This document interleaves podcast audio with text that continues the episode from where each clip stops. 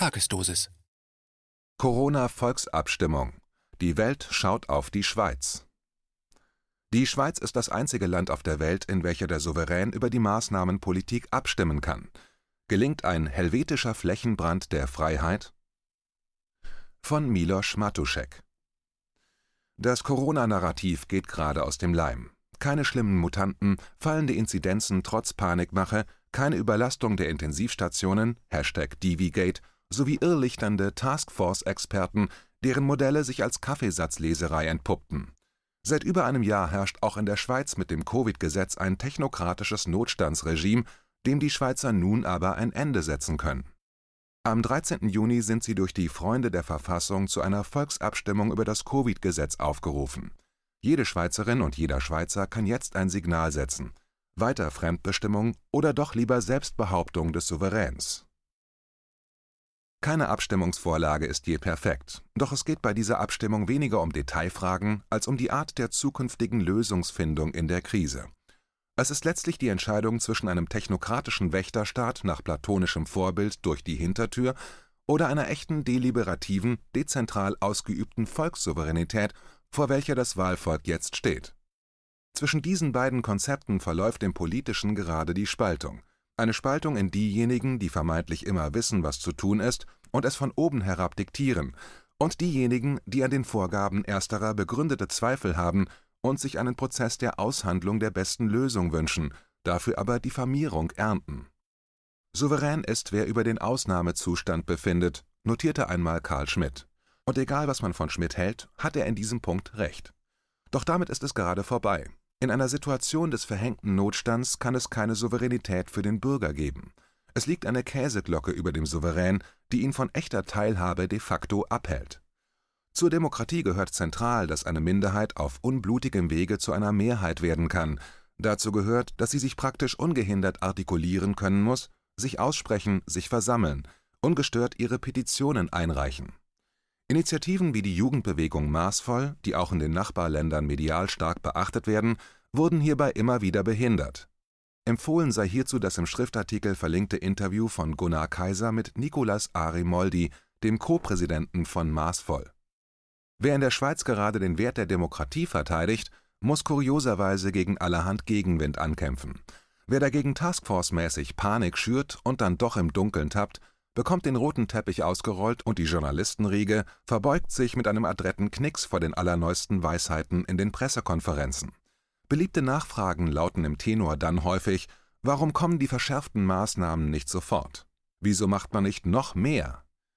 Im Corona-Diskurs hat eine Riege von Technokraten die Herrschaft übernommen und ihre Klaköre gefunden. Die Schweizer sind in der Hand professioneller Eskalationsbeauftragter. Es wird Zeit, dass der Souverän ihnen den Stecker zieht. Für den Rest der Welt ist es ein Privileg, was für die Schweizerinnen und Schweizer normal ist, nämlich dass der Bürger der Chef ist und direkt Entscheidungen erzwingen kann. Die Abstimmung über das Covid-19-Gesetz ist besonders schicksalhaft. Es ist eine Abstimmung darüber, ob man weiter unter technokratischer Vormundschaft stehen oder seine Geschicke selbst in die Hand nehmen will. Diese Abstimmung ist damit auch ein Glaubensbekenntnis an die Kraft der Demokratie. Sie wird die Koordinaten zwischen Bürger und der Politik neu kalibrieren, egal wie sie ausgeht. Sicher fühlen sich manche in einer hygienisch sterilen Zuschauerdemokratie mit autoritärem Anstrich gerade ganz wohl. Die Gesundheitsdiktatur ist da, wenn sich der Souverän einreden lässt, er sei vor allem erstmal ein Patient. KenFM ist crowdfinanziert und unabhängig. Leiste deinen Beitrag zu freier Presse und unterstütze unsere Arbeit finanziell. Wenn du zukünftig keine Beiträge verpassen willst, abonniere den KenFM Newsletter und installiere dir die KenFM App für iPhone und Android. Weitere Informationen auf kenfm.de/support. Hallo Community. In diesem Video möchten wir euch das Thema Bitcoin ans Herz legen. Wir werden euch erklären, was Bitcoins sind, wie man damit bezahlen kann und welche Bedeutung diese Währung für KenFM hat. Viele von euch haben sicher schon von Bitcoin gehört oder nutzen es sogar privat. Wie ihr KenFM mit Bitcoins unterstützen könnt und warum das für uns aktuell sehr wichtig ist, verraten wir euch jetzt. Das ist ein Bitcoin. In Wirklichkeit existiert so ein Bitcoin aber gar nicht. Es gibt ihn nur virtuell im Internet als digitale Währung in einem digitalen Konto. Bitcoin ist eine sogenannte Kryptowährung, die bekannteste weltweit.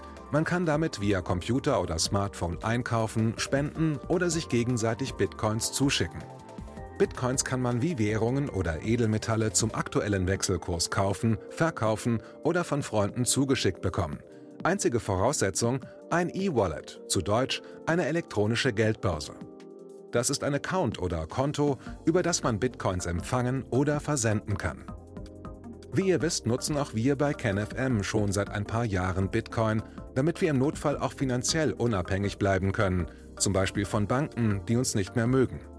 Da viele Banken mit unserer Berichterstattung nicht einverstanden sind und nicht im Zusammenhang mit KenFM genannt werden möchten, kam es in den letzten Monaten so weit, dass uns gar keine Bank mehr mag. Weshalb wir leider damit rechnen müssen, vom kompletten IBAN-Zahlungsverkehr ausgeschlossen zu werden. Deshalb der Appell an euch, Beschäftigt euch jetzt schon mit der Funktionsweise von Bitcoin, damit ihr uns auch im Notfall trotzdem weiter unterstützen könnt. Alles, was ihr dafür tun müsst, ist, eure bisherige Unterstützung in Euro einfach in Bitcoin an uns zu senden.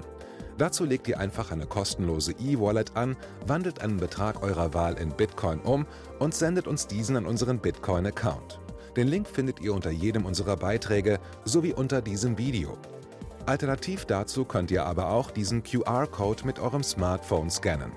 Übrigens, eine detaillierte Schritt-für-Schritt-Anleitung haben wir zum Nachlesen für euch schon einmal vorbereitet. Ihr findet sie auf canfm.de/bitcoin. Ob Bitcoin oder Kryptowährungen wirklich die Zukunft des Geldes sind, wissen wir nicht. Aber vielleicht ist das bald unsere einzige Option, so unabhängig wie möglich und vor allem ohne Bankkonto für euch in Zukunft weiterhin freien und unabhängigen Journalismus machen zu können. Wir hoffen sehr auf eure Unterstützung und sagen jetzt schon tausendmal Danke.